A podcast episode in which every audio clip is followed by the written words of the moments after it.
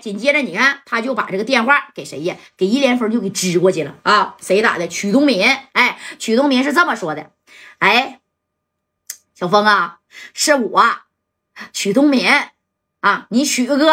哎，你看这易连峰这一听，谁？曲东敏，那人家是多大的买卖呀？易连峰是啥级别的啊？你跟我吃一回饭，七大姑八大姨的，对不对？那我这能记得住你吗？那你看啊，正宫的易连峰就说了：“你哪个曲东民呢？”哎呀，小峰啊，这这，你真忘了三年之前啊，我我叔辈家的哥们，你记得不？啊，带我来这通辽，咱一块吃的饭。哎，我叔辈家的哥们不是。跟你母亲家娘家这边的亲戚吗？啊，你记着吧。哎，你说这一下给一连峰给绕懵了。但是呢，你左咋说的？左说右说，也算是啊，沾点亲戚的，对不对？妈家娘家的亲戚呢？这李一连峰一听，那行，那个曲哥呀，那你给我打电话，有啥事儿啊？我我这回是真有事儿了啊！我在四九城啊惹事儿了，但是呢，我逃到了这个通辽了，你能不能护着点我呀？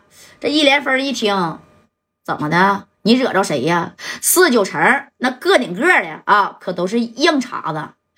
呃，要是我能保你呢，那我就保你。再说了，在整个通辽啊，还没有我易连峰 怕的人呢，也没有我一连峰办不了的事儿啊。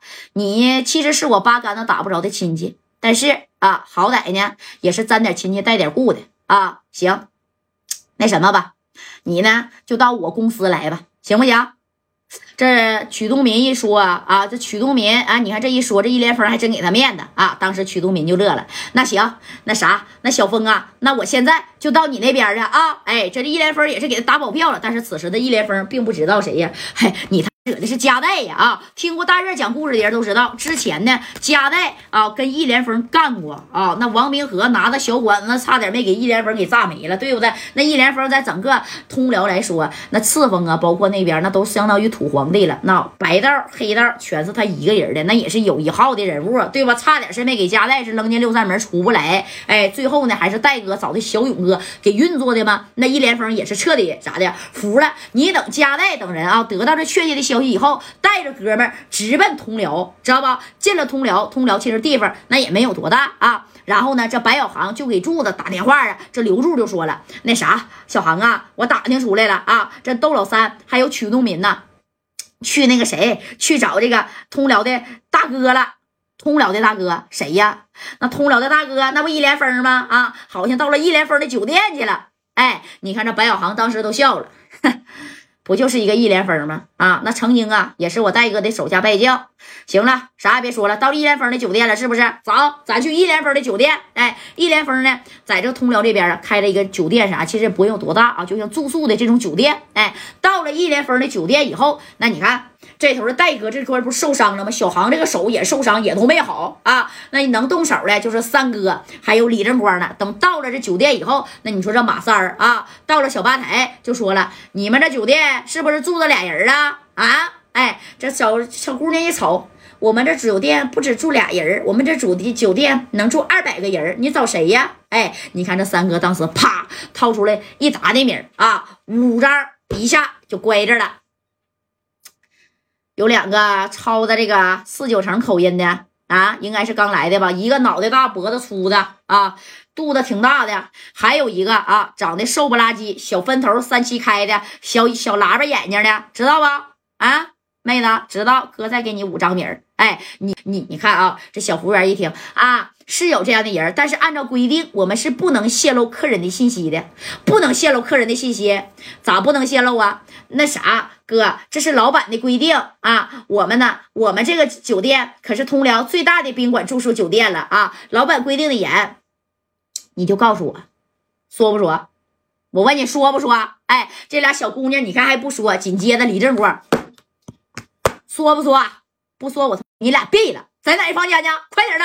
哎，你看这正光一把这家伙事拿出给这小姑娘，那那在在在在在四楼，四零幺啊，在四楼四零幺。哎，当时李正光把这玩意儿拿出来，这一吓唬这小姑娘就害怕了啊。紧接着夹带一摆手，你看这李正光怎么的？哎，正光就上去了啊。上去了之后，那家伙的咚咚咚就敲门。而此时此刻，这谁呀？你看啊，这个窦老三跟曲东敏在这四零幺待着呢。抛猫眼这一瞅，哎呀，给他俩吓一跳啊！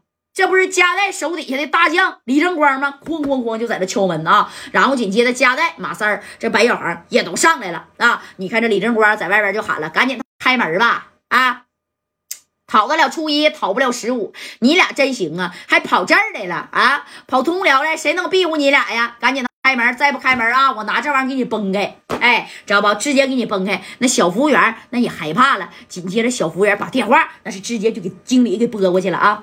喂，经理呀，你快点过来吧，咱这里边来人了啊！而且拿着冒烟的家伙咋整啊？你快点的！哎，这打完电话，这经理这边那也着急了，赶紧的，你看就从上边往，就是说白了啊。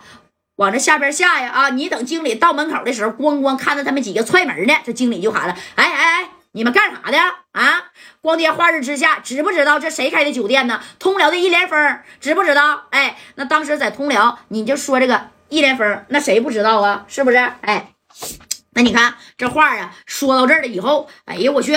啊，这功夫呢，那你看这经理呀，那也是贼洋巴啊，也知道他们这帮人啊，应该是啊来找茬的。但是你来找茬，你闺女来找茬，你也不看看你找茬的地方，这到底是谁呀？对不对？你看这戴哥呢，就往前走了一步，因为加代知道啊，这个这个地方是谁谁开的呢？啊，那就是通辽的一连峰开的这个酒店，之前跟一连峰啊也有过这个交集，对不对？那你说他也不想呢惹这个麻烦，然后紧接着呢，这戴哥就说了啊。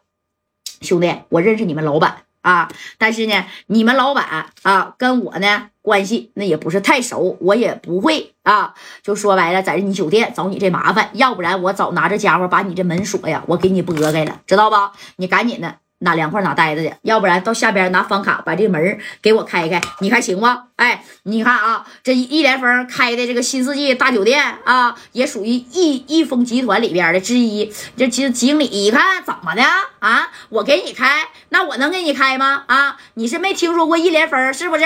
我告诉你啊，我现在就打电话叫人了，你们再不走啊，都给你们扔里去。哎，这经理也贼娘们，接着这三哥啪啪两杵子就给经理杵到那么小犄角旮旯去了啊！你看这个。经理呀，然后也害怕了。这功夫呢，你看这谁呀，在屋里边的窦老三和曲东民。曲东民一看大事不好啊啊，被人堵门口了。你说这四楼往下跳，不给你摔死了吗？把电话紧急时刻是打给了一连分的啊。当时他是这么说的：“喂。”小峰啊，你赶紧到你这新世纪大酒店过来吧！啊，赶紧来，快点的，三八楞的啊！你再不来，我就得呀，让这个四九城来的家内，让他们给我堵门口，给我干销户了！你快点的，小峰啊！你看就这么说，这头的一连峰一听，谁？家代，